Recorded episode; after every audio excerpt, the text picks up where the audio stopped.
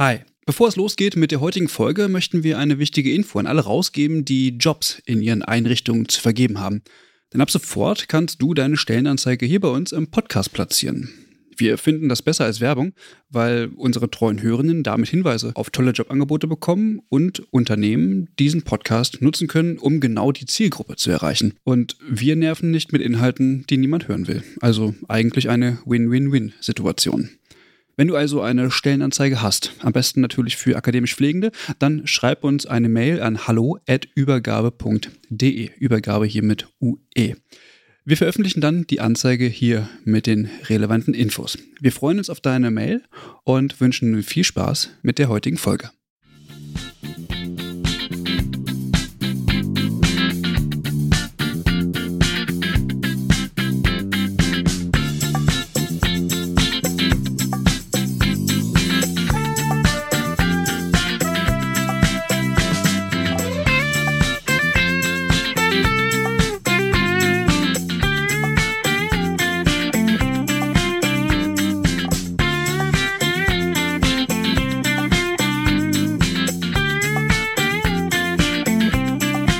Herzlich willkommen zur 32. Folge des Übergabe-Podcasts. Mein Name ist Christian Köpke, ich bin Pflegewissenschaftler und neben mir sitzt die bezaubernde Eva. Hi Eva.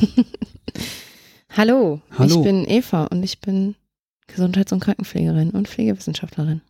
Genau.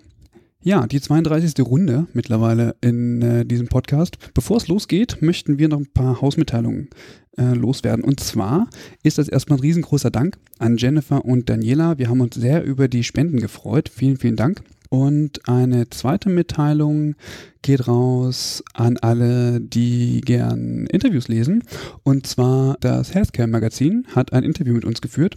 Wer das möchte, kann ähm, das gerne mal lesen. Wir verlinken das auch in den Show Notes. Und wir wollen noch kurz gratulieren. Äh, Franziska hat das ja auch schon äh, gemacht und zwar der eHealth Podcast hat bereits die 100. Folge veröffentlicht und ähm, wir haben ja eine, eine Sprachnachricht an den äh, Podcast geschickt. Herzlichen Glückwunsch zur 100. Folge und alle, die Interesse haben ähm, auf eHealth, die sind äh, gern eingeladen, den eHealth Podcast zu hören. Genau, herzlichen Glückwunsch. da sind wir noch nicht bei der 100. Da sind wir noch nicht. Da fehlen uns noch, ähm, wie, äh, ich muss kurz, 68, ne? Ja. Ja.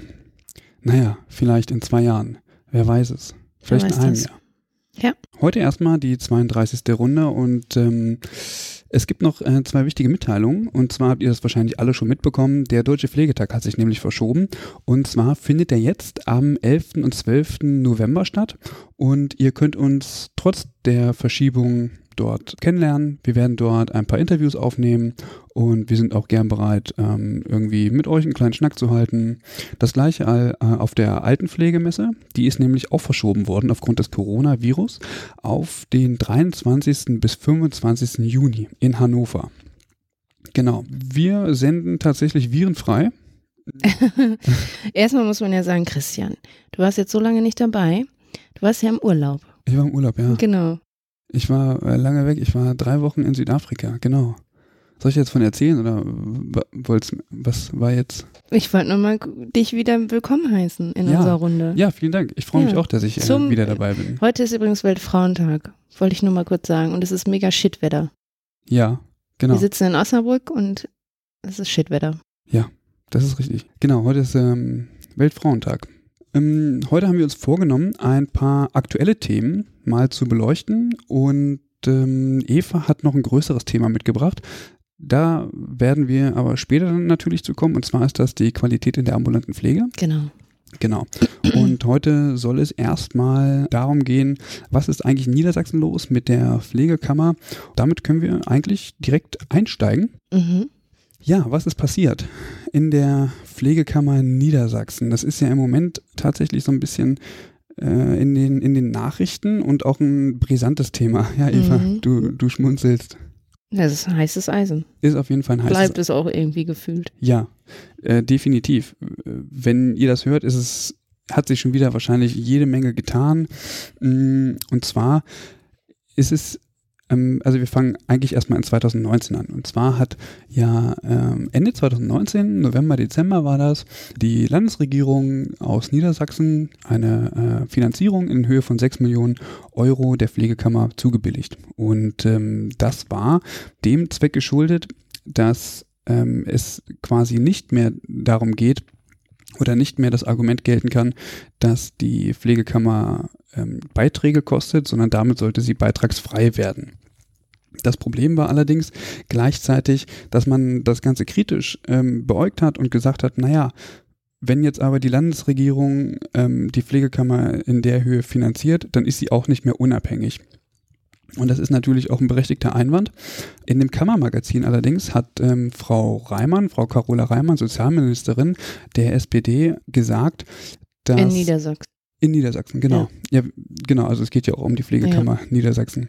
Dass eine konstatierte Aktion Pflege in Niedersachsen ähm, erwirkt wurde und dass sie sich auch sehr darüber gefreut hat, dass die ähm, Pflegekammer Niedersachsen als eine der ersten Institutionen auch gewesen ist, die das Ganze unterstützen und äh, da entsprechend mit kooperieren. Und sie sagte auch, dass die Pflegekräfte in Niedersachsen gute Perspektiven brauchen und tatsächlich Verbesserungen. Und da hat sie schon im Juni 2020 also vorausgesagt, dass Fortschritte vorgestellt werden sollen und ähm, hat aber in diesem ähm, Passus in der in der in dem Kammermagazin auch nochmal klar gesagt, die Pflegekammer ist notwendig. Das war Ende 2019 und ja. Man muss ja aber auch dazu sagen, das habe ich mich in dem Zusammenhang auch gefragt. Also ich meine, die Pflegekammer Niedersachsen ist ja nicht die einzige Pflegekammer, die eine Startfinanzierung hatte. Also in Rheinland-Pfalz hatten die auch eine Startfinanzierung, ohne mhm. dass der Vorwurf bestand, dass sie dann unabhängig seien. Nein, genau. Das war ja der große Fehler in der ähm, Pflegekammer Niedersachsen, dass ähm, die Anschubfinanzierung von Anfang an nicht gegolten hat, sondern nachträglich gemacht wurde und sich bis zu diesem Zeitpunkt ja schon der Protest so aufgebäumt hat. Ja.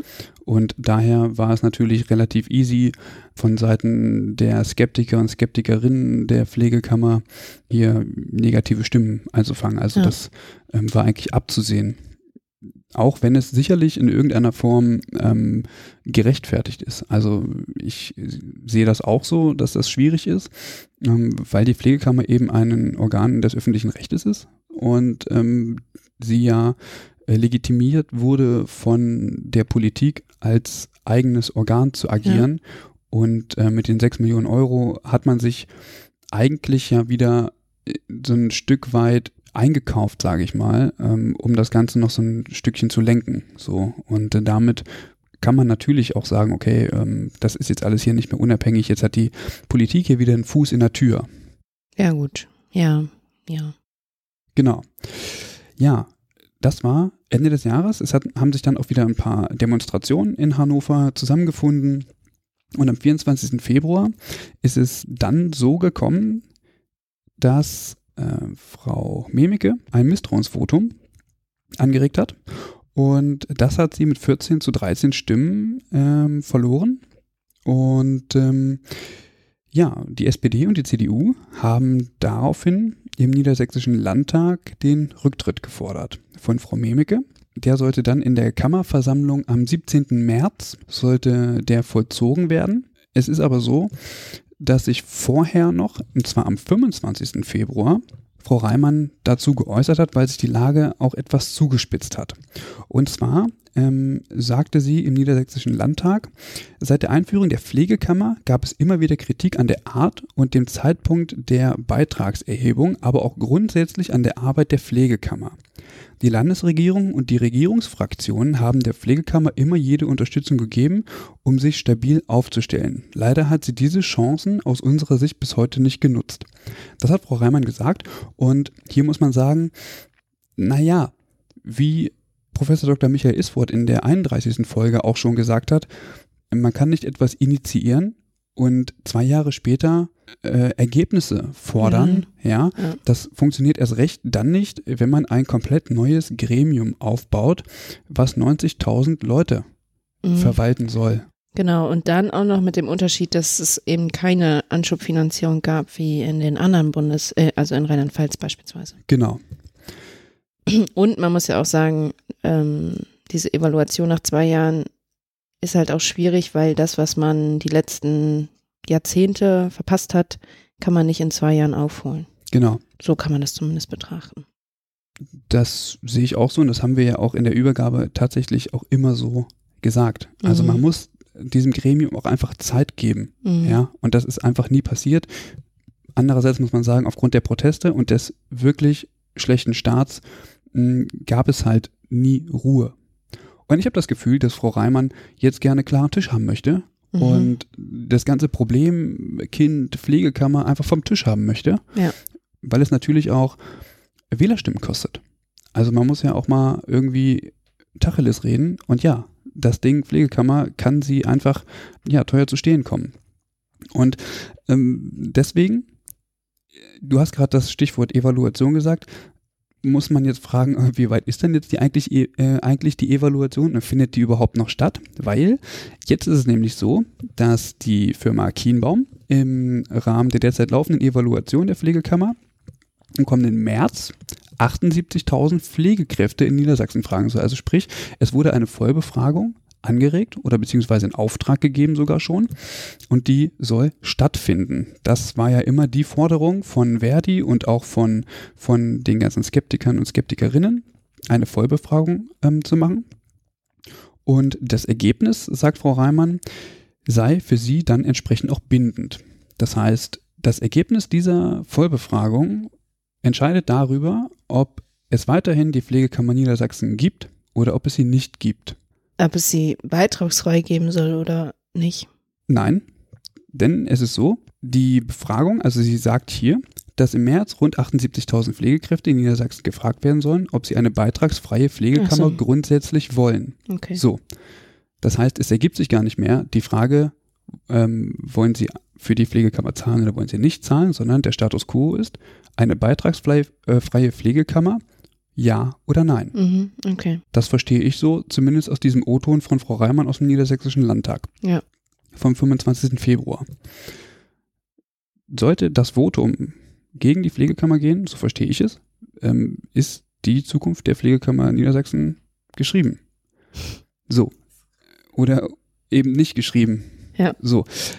Und das ist, finde ich, in, in einer, also in einer Hinsicht mega schwachsinnig, weil diese Vollbefragung ja nur möglich ist aufgrund der Pflegekammer. Also hier wird etwas gefordert, was es ja nur gibt, weil es die Pflegekammer gibt. Mhm. Und irgendwie beißt sich da doch die Katze in den Schwanz. Ja, vor allem, also ich meine, dass die ähm, Pflegekammer in Niedersachsen, wenn sie bestehen, also bestehen bleiben sollte, wird es ja nicht beitragsfrei bleiben können, wenn man sich nicht in Anführungsstrichen kaufen lassen möchte. Genau. Die Politik hat sich Also- jetzt halt wieder eingemischt. Genau, und es ist natürlich so, wenn man jetzt sagt, okay, man lässt jetzt die Pflegekammer Niedersachsen beitragsfrei, dann müssen ja trotzdem irgendwoher Gelder fließen, weil das ist ja ein Gremium, was sich nicht selber finanziert.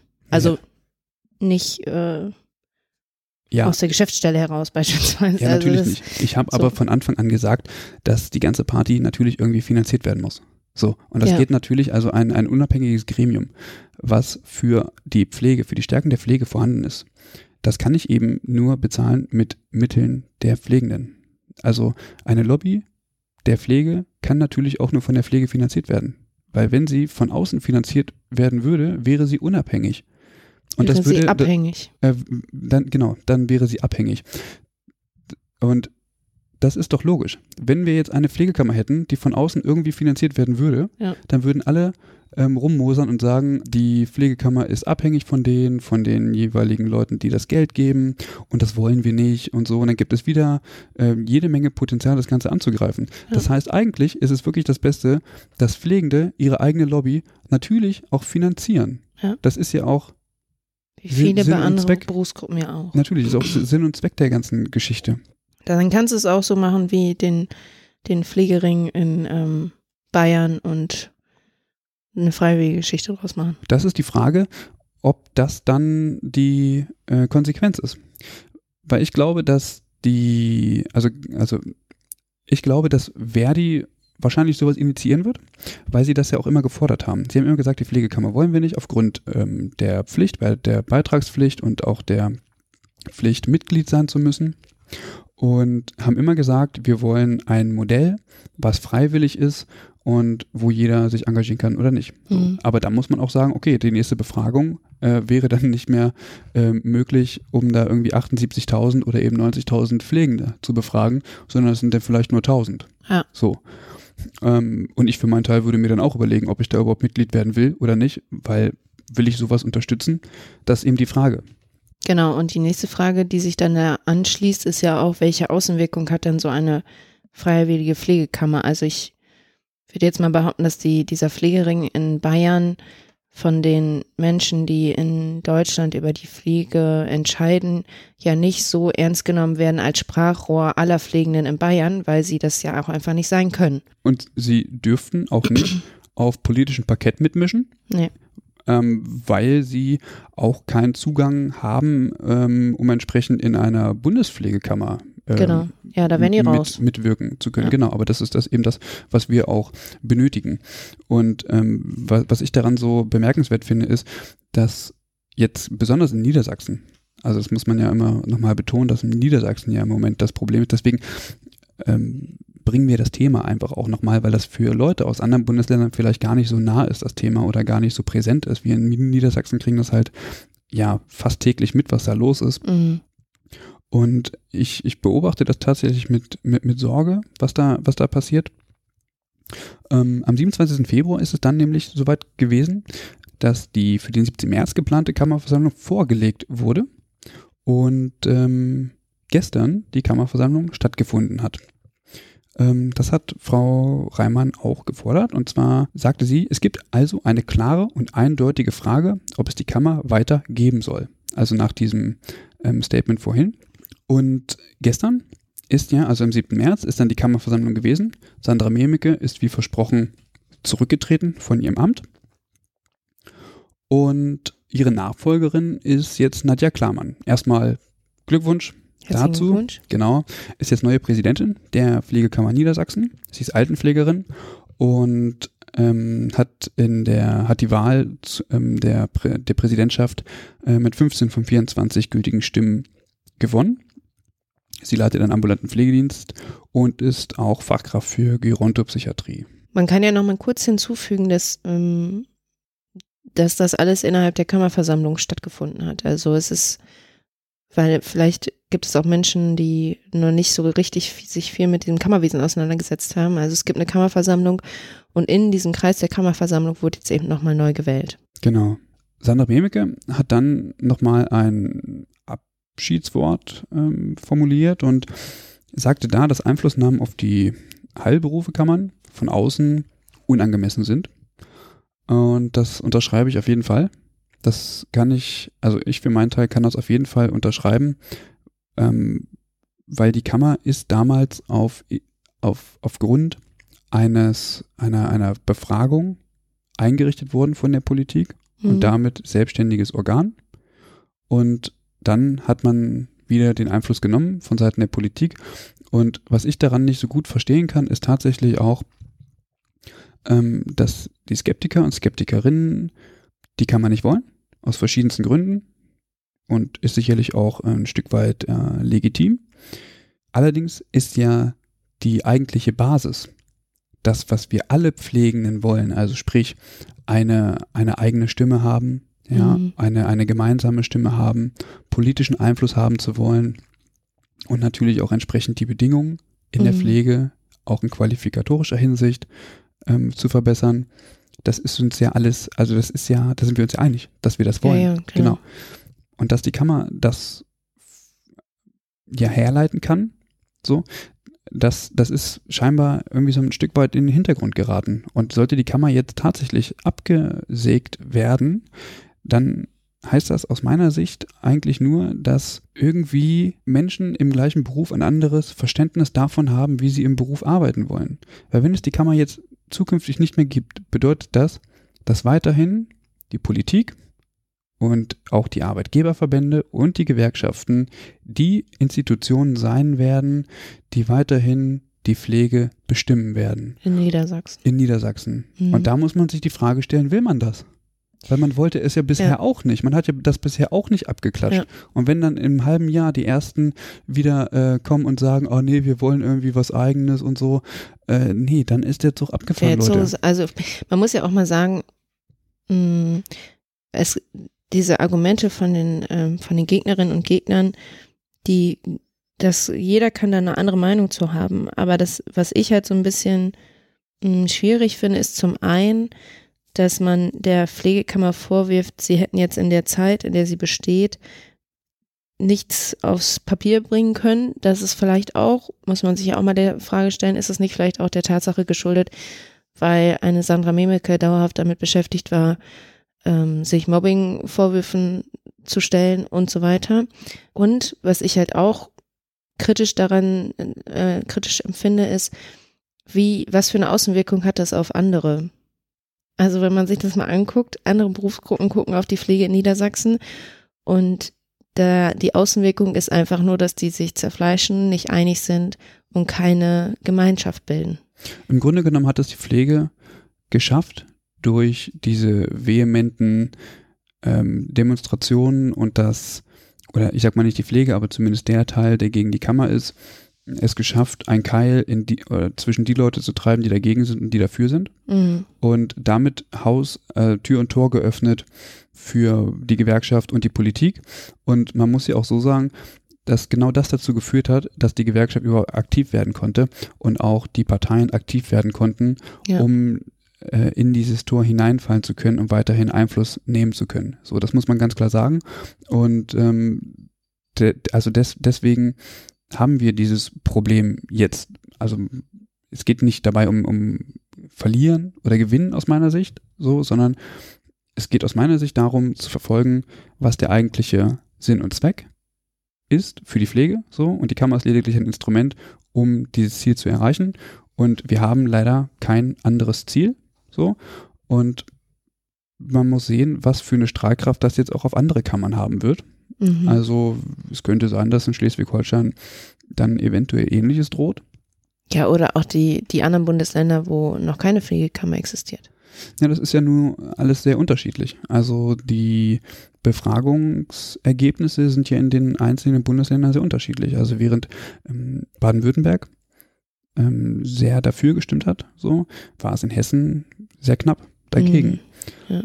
Also es ist, ja, es ist irgendwie ein verzwicktes Thema. Auf der anderen Seite muss man jetzt wirklich sagen, wenn die Kammer jetzt abgesägt wird, dann glaube ich, gibt es in den nächsten 15, 20 Jahren keine in Niedersachsen, in Niedersachsen keine Möglichkeit, ein solches Gremium auf die Beine zu stellen. Allein weil, schon, weil die Politik doch jetzt sagt, äh, yeah, also die Pflege, die, äh, mit der haben wir es ja jetzt versucht.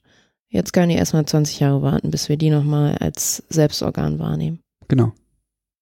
Aber ich finde, dann dürfen die Leute, die jetzt gesagt oder geschrien haben, sie sind dagegen, auch nicht weiter rumschreien und einfordern, dass sie denn jemanden brauchen, der für ihre Rechte einsteht. Denn man muss eins klar machen, es gibt niemanden, der das machen würde. Die Politik hat daran kein Interesse, die Qualifikation von Pflegenden sicherzustellen. Und die, die, die Gewerkschaft hat andere Aufgaben. Und genau, so, ja. also und Vielleicht haben die, haben die, die, die Gegnerinnen und Gegner ja eine andere Alternative als eine Pflegekammer. Ja, natürlich. Das, ähm, das Modell der freiwilligen Mitgliedschaft. Also ich, ich kann mir dann aussuchen, ob ich bezahlen möchte oder eben nicht. So, und dann frage ich mich. Erstmal ist die Frage, wer finanziert das? Und zweitens, wenn du das freiwillig machst und nicht alle in dieser Pflegekammer sind, unabhängig davon, ob es jetzt mit Beiträgen oder ohne ist, kannst du niemals äh, zu einem Politiker gehen und sagen, ich spreche jetzt für alle Pflegenden in Niedersachsen, weil dann kann der sagen, ist doch eine freiwillige Geschichte. Warum sprechen Sie denn jetzt für alle Pflegenden? Brauche ich ja nicht ernst nehmen. Ja, so. da hast du sicherlich recht klar. Ich halte das auch eigentlich für ziemlich fahrlässig, diese ganze Geschichte. Denn es sind ja Gelder und ähm, quasi Beiträge geflossen, wo man ja sie benutzt haben, um eine Infrastruktur aufzubauen, um diverse Räume zu mieten und so weiter und so fort. Also man muss ja alles finanziert werden. Und jetzt hat das ähm, Sozialministerium gesagt, ja okay, hier habt ihr nochmal sechs Millionen. Hm, wie leichtsinnig mit Geld umgegangen wird. Also diese 6 Millionen hätte man ja auch beispielsweise daran stecken können, dass man zum Beispiel die Ausbildung in Niedersachsen mal ein bisschen fördert, dass mal mehr Köpfe kommen. Weil das ist ja nämlich auch ein großes, ähm, ein großer Kritikpunkt der Skeptiker und Skeptikerinnen, die sagen, also die Pflegekammer tut ja nichts dafür, dass wir mehr Pflegende bekommen. Ja, das ist richtig, das ist auch nicht ihre Aufgabe, sondern das ist Aufgabe der Politik. Und natürlich kann die Pflegekammer auch diese äh, Arbeit nicht wahrnehmen, weil die Pflegekammer, wie du es ja gerade auch schon gesagt hast, mit sich selber beschäftigt ist, weil sie von allen Seiten beschäftigt wird. Irgendwelche Stellungnahmen zu machen, auf das aktuelle Tagesgeschehen natürlich auch einzugehen, ähm, diese ganzen Probleme, die sie von Anfang an hatte, irgendwie zu verwalten und zu rechtfertigen.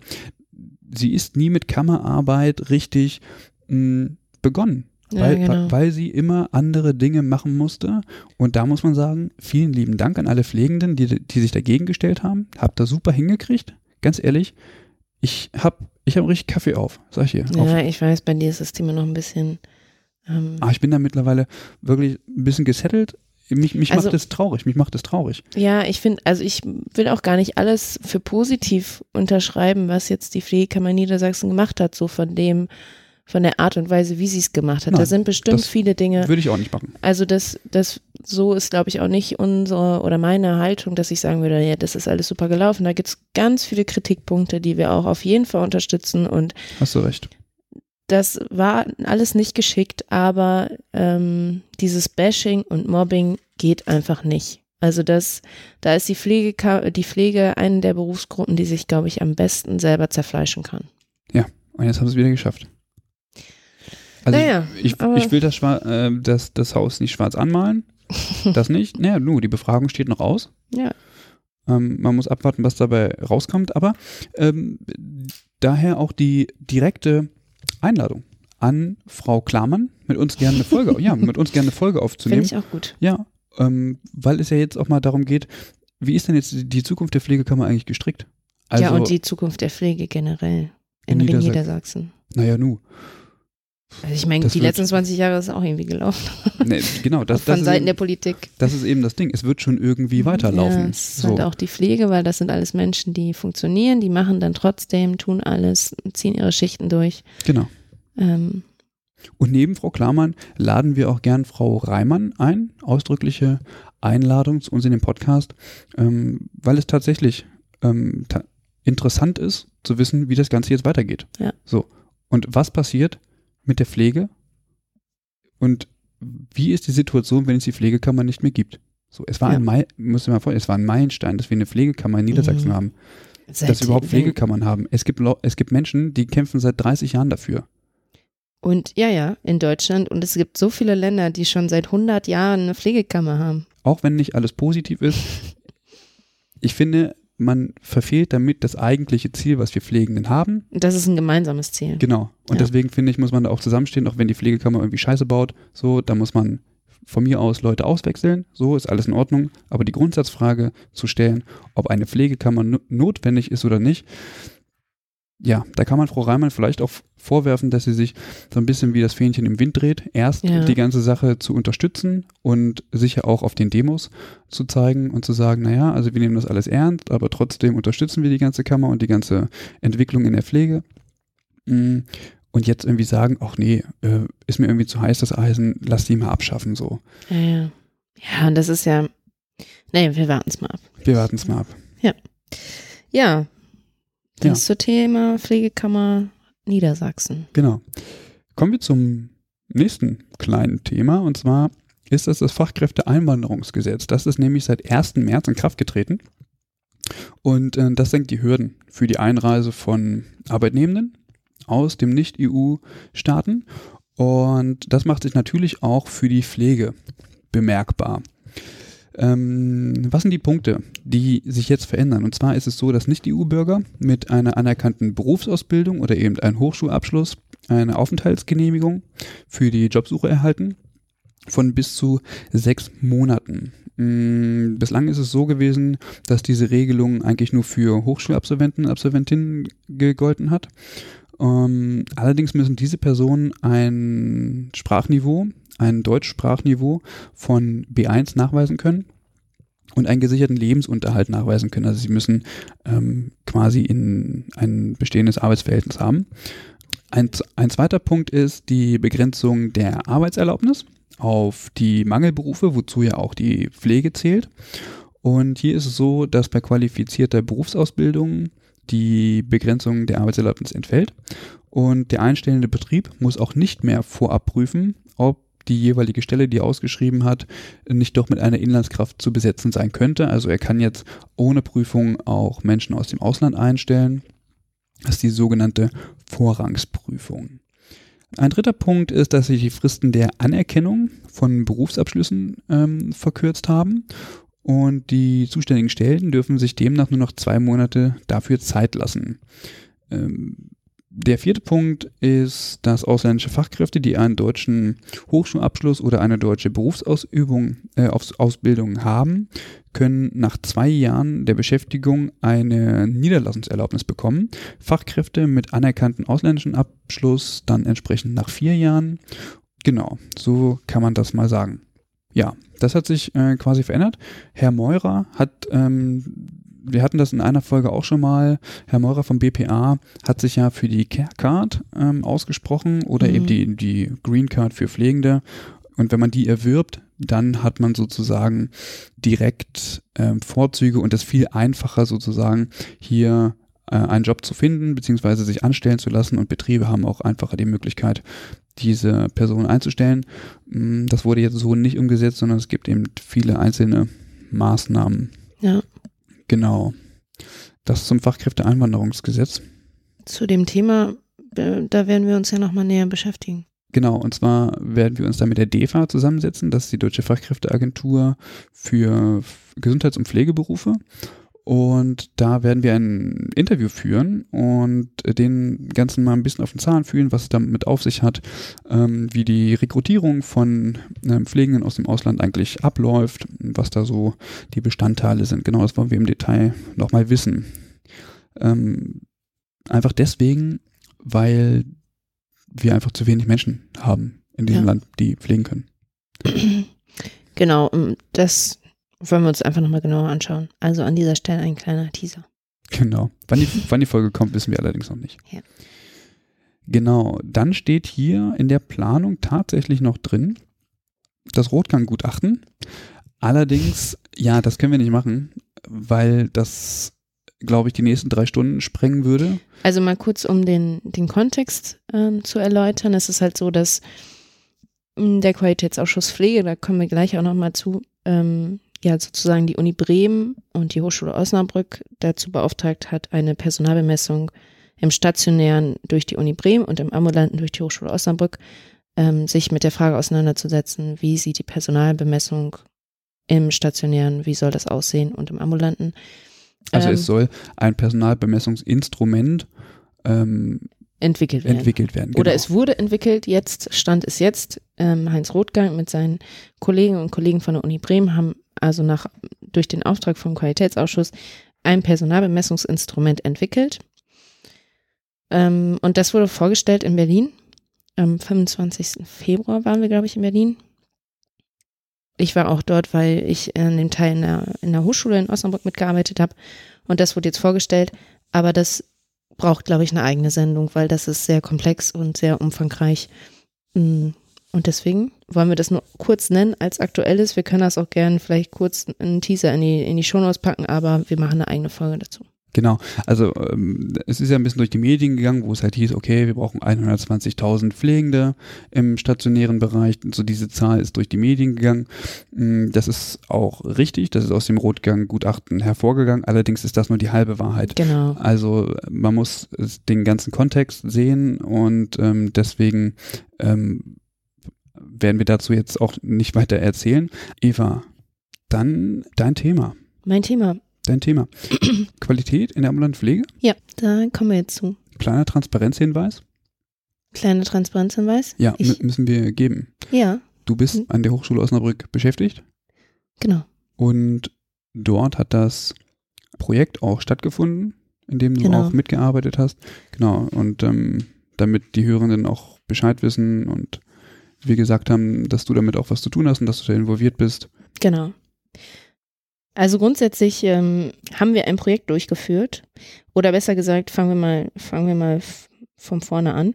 Es ist ja so, dass der Qualitätsausschuss Pflege, da haben wir ja jetzt eben schon mal was zu gesagt, ein Institut ist oder ein Organ ist, das letztendlich vom Gesetzgeber beauftragt wird oder wurde, die Qualitätssicherung im ambulanten und stationären Bereich zu sichern und dadurch, dass der Qualitätsausschuss der Pflege das nicht selber macht, diese wissenschaftlichen Projekte, werden Ausschreibungen getätigt. Der Qualitätsausschuss, um das hier mal kurz zu sagen, ist eigentlich ein Kind des ähm, zweiten Pflegestärkungsgesetzes und hat 2016 die Schiedsstelle Qualitätssicherung abgelöst. Und der Qualitätsausschuss Pflege ist sozusagen aufgebaut, das wollte ich nämlich nochmal kurz, ja, kurz nochmal erzählen, weil ich glaube, dass es vielen gar nicht so bewusst ist, was, was da für Leute drin sitzen. Der Qualitätsausschuss Pflege ist ein Verbund oder ein Organ, was zu gleichen Teilen aus Vertreterinnen und Vertretern der Leistungsträger und der Leistungserbringer besteht. Jeweils zehn Stimmen sind dort, dort vorhanden und damit man mal eine kleine Idee davon bekommt, also von den Leistungsträgern sind da Leute vom GKV Spitzenverband, ähm, vom Verband der privaten Krankenversicherung, Bundesarbeitsgemeinschaft der überörtlichen Träger der Sozialhilfe, und so weiter. Und bei den Leistungserbringern ist es eben die Vereinigung der Träger der Pflegeeinrichtungen auf Bundesebene. Der medizinische Dienst des Spitzenverbandes Bund, der Krankenkassen sowie die äh, betroffenen Verbände ähm, haben da so eine beratende Stelle, aber grundsätzlich besteht es eben aus diesen zehn Stimmen. Also der Qualitätsausschuss Pflege ist eben selber kein Organ, was Forschung durchführt und deswegen beauftragt ist, Forschungseinrichtungen, beziehungsweise kann man sich da auf Verfahren bewerben. Das hat die Hochschule Osnabrück und das Institut für Pflegewissenschaft an der Universität Bielefeld, dem IPW. Da bin ich zu. Ähm, da bist du äh, eingestellt genau, als wissenschaftlicher Mitarbeiter. Zweiter Transparenzhinweis. Zweiter Transparenzhinweis. Haben sich eben auf einen Zuschlag beworben mit dem Projekttitel Entwicklung der Instrumente und Verfahren zur, für Qualitätsprüfung nach Paragraph 114 SGB 11 und die Qualitätsdarstellung nach Paragraph 115 SGB 11 in der ambulanten Pflege. Das bedeutet, dass unter der Leitung von Professor Dr. Andreas Büscher an der Hochschule Osnabrück und vom IPW oder von Seiten des IPWs durch Professor Dr. Klaus Wingenfeld eben dieses Projekt durchgeführt wurde. Das Ganze lief von Mai 2017 bis Mai 2018. Das ist natürlich jetzt schon ein bisschen älter. Das dauert dann natürlich auch immer, bis dann diese Forschungsergebnisse beim Qualitätsausschuss landen und der dann da wiederum darüber berät. Aktuell läuft die Pilotierung dieses Projekts. Wir haben sozusagen den Abschlussbericht abgegeben, das wird jetzt pilotiert und dann ist es wieder Aufgabe des Qualitätsausschusses zu gucken, was man, macht man da jetzt raus. Genau. Kleiner Nachtrag.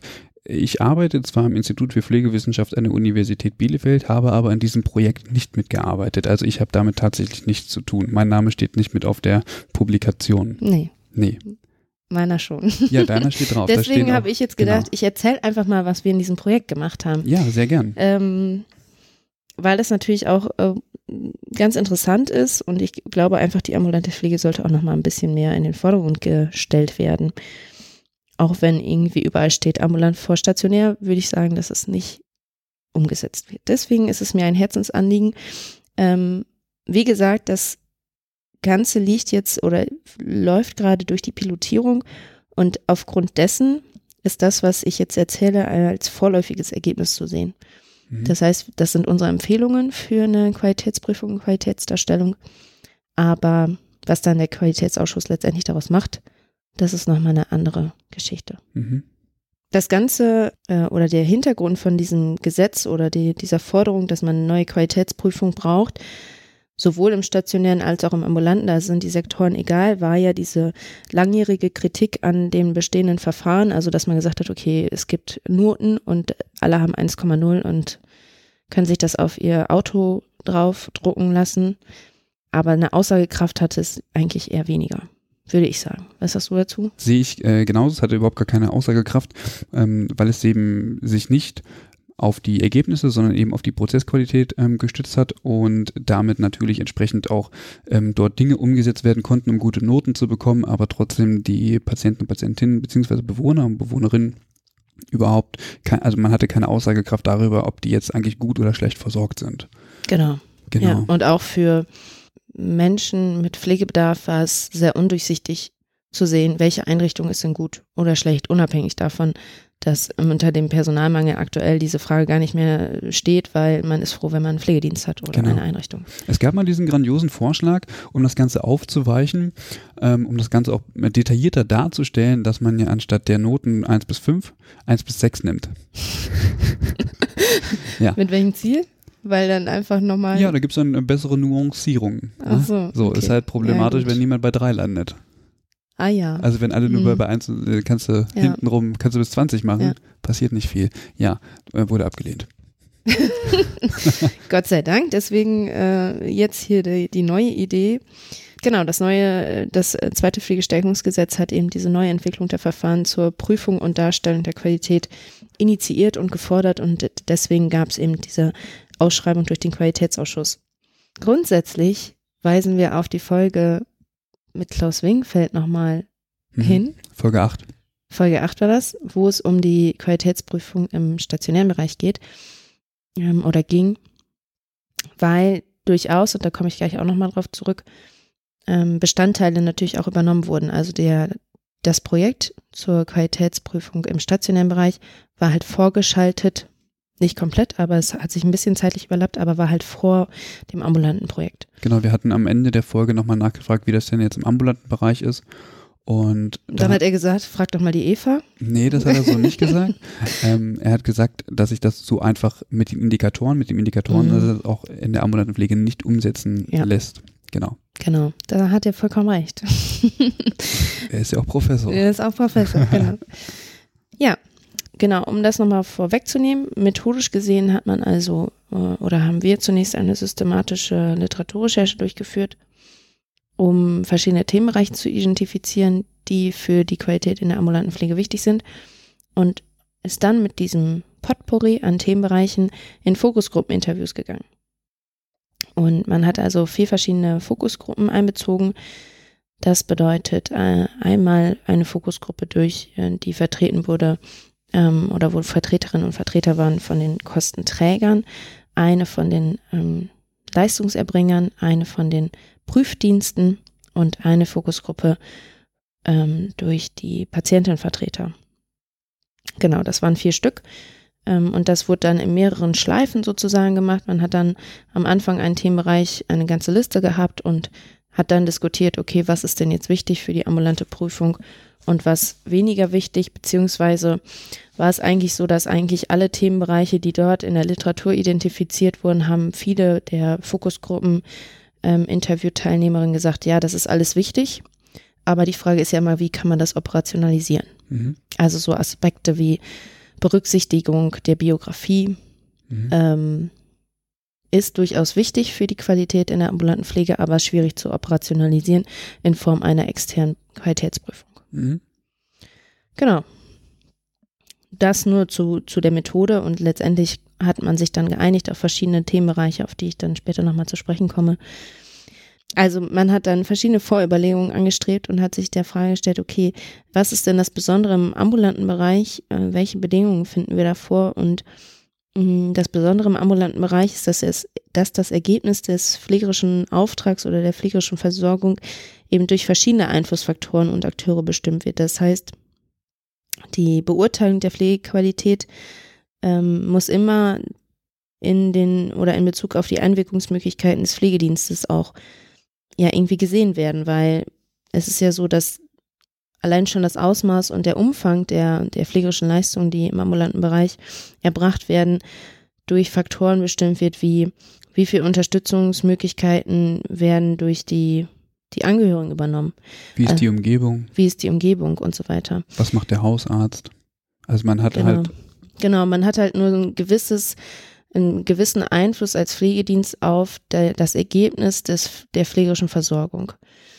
Es kann ja sein, dass du einen äh, Pflegebedürftigen hast mit Pflegegrad 5, wo du nur hin äh, den pflegerischen Auftrag hast, HKP-Leistungen zu machen, also Insulin zu initiieren. HKP ist was? Häusliche Krankenpflege. Mhm und jemand anderes mit gleicher Bedarfslage ähm, in einem anderen Haushalt hast, wo du einen ganz großen Versorgungsauftrag hast, weil dort die Angehörigen nicht so viel übernehmen können. Mhm. Deswegen ist dann natürlich der Einfluss auch ganz anders und da, aus diesem Grund muss man sich halt der Frage stellen, okay, warum, warum kann man auch Inhalte aus dem Stationär nicht einfach auf die ambulante Pflege übertragen? Darf ich da ganz kurz was zu fragen? Ja. Wenn ich jetzt diese beiden Szenarien habe, also sprich, ich habe einen, ähm, einen Pflegebedürftigen, wo ich sehr wenig mache Mhm. und einen Pflegebedürftigen, wo ich sehr viel mache, Mhm. ähm, wie ist denn dann die Vergleichbarkeit? Also, ähm, In Bezug auf was? das heißt, ähm, ich muss eigentlich die jeweilige Leistung betrachten, die erbracht Genau, wird. So, ja. das heißt, ich kann die Gesamtleistung der, ähm, der, ähm, der jeweiligen Patienten eigentlich nicht vergleichen, sondern ich muss gucken, habe ich äh, die Leistung dort gemacht und habe ich die Leistung dort gemacht und die eine Leistung Genau, ist dann entsprechend qualitativ vergleichbar. Genau, wenn du eine externe Qualitätsprüfung Ja, der, genau. der Tätigkeiten durch die ambulante Pflege durchführen möchtest. Mhm, okay. Also wenn du dir jetzt ganz generell die Frage stellst, wie ist denn die Qualität der, der, des Ergebnisses der pflegerischen Versorgung mhm. ähm, insgesamt, dann ist es ja eine andere Fragestellung, als wenn du sagst, ich möchte jetzt gerne die Arbeit der Pflegedienste überprüfen. Mhm. Jetzt habe ich noch mal eine Frage, Mm, und zwar die Wohn- und Lebenssituation von ähm, Menschen.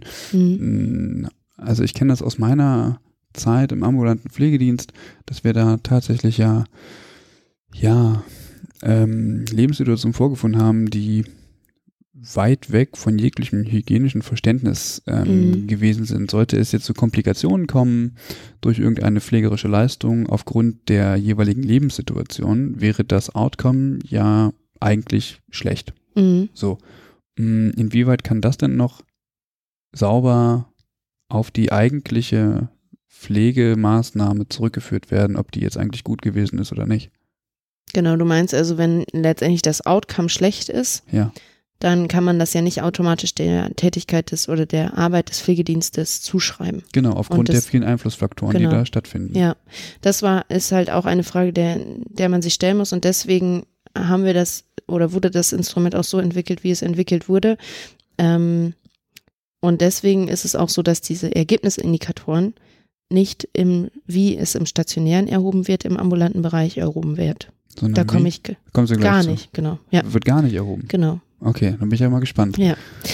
Genau, also das Besondere an der ambulanten Pflege ist eben, dass mh, wenn man sich äh, der Frage stellt, wie die Qualität eben ist, dass da verschiedene Einflussfaktoren drauf zugreifen, wie Wohn- und Lebenssituation, familiäre Wertevorstellungen und letztendlich ja auch die Vereinbarung Mhm. ähm, zwischen dem Pflegedienst und dem Pfle Pflegebedürftigen. Mhm. Also es kann nur das geprüft werden und das ist ein Grundsatz, der festgelegt wurde.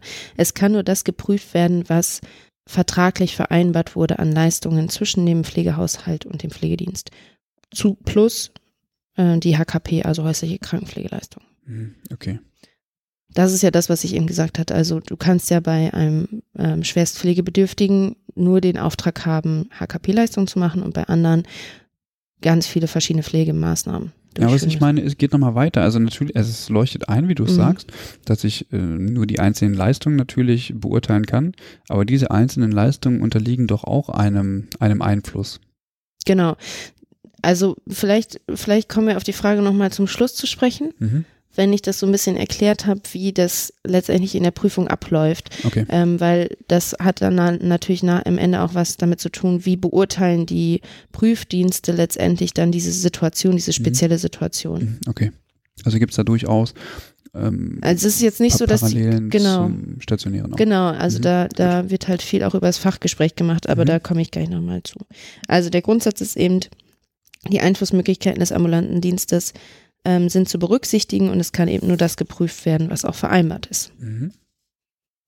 Das ist natürlich auch immer so eine Diskussion. Also wenn du dir vorstellst, äh, es diskutieren jetzt die Kostenträger, die Leistungserbringer, die Patientinnenvertreter und die Prüfdienste um dieses, um allein schon um die Fragestellung, was wird denn jetzt geprüft und was nicht, Ja. dann kann man sich ja ungefähr vorstellen, wer so welche, welche Meinung vertreten würde. Ne? Ja. Genau. Und ähm, wie ich schon gesagt habe, da ist es ja so, dass das Projekt im stationären Bereich zeitlich ein bisschen früher geschaltet war und man sich dann der Frage gestellt hat, okay, welche, welche Inhalte können wir denn eigentlich aus dem stationären Bereich in den ambulanten Bereich übernehmen? Und darunter war es halt so, dass man das Ziel ja schon hatte, eine ähnliche Systematik zu etablieren, weil das für die Prüfdienste einfacher ist, aber auch für die Pflegebedürftigen. Also wenn man so ein ähnliches Instrument hat, was ähnlich durchgeführt wird, dann führt das halt irgendwie zu einer höheren Akzeptanz, so zumindest der Wunsch, der dahinter steckte. Mhm, aber wer ambulant versorgt wird, kommt ja mit dem Stationären nicht in Berührung. Das heißt, für den Pflegebedürftigen ist es doch eigentlich egal. Ja, aber das ist ja, also wenn du dir jetzt, das, die Meinung kann man haben, wenn man sich nur eine Momentaufnahme anguckt. Na, irgendwann wird er vielleicht mal ins Heim gehen, Genau, so, ja. oder sie, das ist möglich. Ja. Aber ist das dann, also gut, klar, ist ein Also, Gedanke, der dann mit verfolgt genau, wurde. Ich frage mich nur, ob das jetzt so relevant ist für die, ob da jetzt das Verfahren gleich ist oder nicht. Naja, ja, gut. gut. Aber zumindest die Qualitätsdarstellung ist Mhm. ja schon interessant, dass es Naja, und man ist. muss das Rad auch nicht neu erfinden. Genau, Man hat das ja, genommen, was da ja. ist. Genau. Mhm. Ja, also die Prüfphilosophie ist ähnlich, aber das, was da letztendlich dann drin ist, ist doch nochmal ein bisschen was anderes. Also die Prüfphilosophie, Prüfphilosophie wurde durchaus übernommen, was eigentlich auch relativ viel Sinn macht, wenn man sich dann anguckt, dass allein schon dieser neue Aspekt der Prüfung im stationären Bereich für die Prüfdienste ja auch einiges an Umschulung bedeutet. Ja. Da habt ihr ja auch in, mit Klaus Wingenfeld drüber gesprochen, dass es äh, neue Anforderungen auch an die Prüfer und Prüferinnen stellt. Genau. Jetzt zu der Frage, wie ist das denn mit den Qualitätsindikatoren? Das ist ja im stationären Bereich gar keine kleine, also das ist ja ein relativ großes Thema. Ja. Im stationären Bereich werden ja diese Qualitätsindikatoren durch die Einrichtung selber erhoben Mhm. und man guckt dann, wie ist, wie ist das Ergebnis der, der pflegerischen Versorgung, also das Outcome. Ja. Kann man das auf den ambulanten Bereich übertragen, haben wir uns gefragt. Die Beantwortung dieser Frage wurde eben vor dem Hintergrund der, der mit der Nutzung von Indikatoren verbundenen Zwecksetzung beantwortet. Das heißt, man hat gesagt, okay, man will irgendwie eine Vergleichbarkeit. Mm, Die Grundlage eines Vergleichs ist, bildet ja im Grunde wiederum diese Einwirkungsmöglichkeit, was ich eben gesagt habe.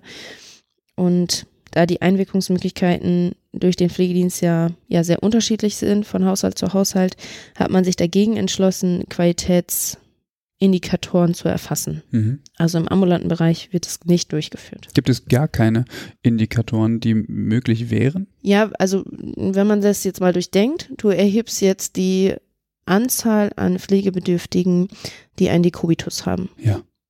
Was sagt das dann über den, die Qualität der Versorgung durch die ambulanten Pflegedienste aus? Naja. Nee, erstmal so nix. Erstmal so nix, weil eben der Einflussfaktor, weil der ambulante Pflegedienst ja immer nur einen Ausschnitt der, Mhm. des kompletten Pflegesettings in der Häuslichkeit ja darstellt oder äh, in einem Ausschnitt äh, vorhanden ist. Also Genau. so, er ist irgendwie von mir aus eine halbe Stunde oder eine Stunde vor Ort am Tag, aber die restlichen 23 oder 23,5 Stunden hat er halt keinen Einfluss und da kann sich natürlich ein Dekubitus bilden. So, Ja. das macht dann erstmal natürlich keinen. Okay, mhm. habe ich. Also man kann natürlich, es ist bestimmt auch interessant zu gucken, wie viele mh, Dekubiti oder wie viele Pflegebedürftigen entwickeln ein Dekubiti in der ambulanten Pflege. Aber wenn man sich jetzt nur mit der Frage der Qualität der Pflegedienste auseinandersetzt, dann Mhm. führt es irgendwie zu einer Grenze. Wie wir ja gerade schon gesagt haben, ist also die Einwirkungsmöglichkeit des Pflegedienstes ist halt begrenzt. Ja. Und deswegen macht es halt nicht so viel Sinn, wie im Stationären das so systematisch zu erheben. Mhm. Daher hat man sich dagegen entschieden. Okay. Ich habe ich hab dazu einen Hintergedanken. Ja. Aber der, den, der vielleicht auch später noch kommt. Und zwar, mh, was ist denn, wenn jemand ein, wenn jemand von seinen Angehörigen gepflegt wird? Und was ja nicht wenig ist, also es sind ja ähm, jede Menge, die ähm, das zu Hause machen. Und die Angehörigen erhalten Pflegegeld, weil bisher ein Pflegegrad Mhm. mh, äh, bescheinigt wurde. Wer prüft das denn dann? Da gibt es ja auch keine Prüfinstanz. Mhm. Und es gibt auch keine professionelle Pflege, sondern es heißt eben, okay, die Angehörigen übernehmen das. Ja. So.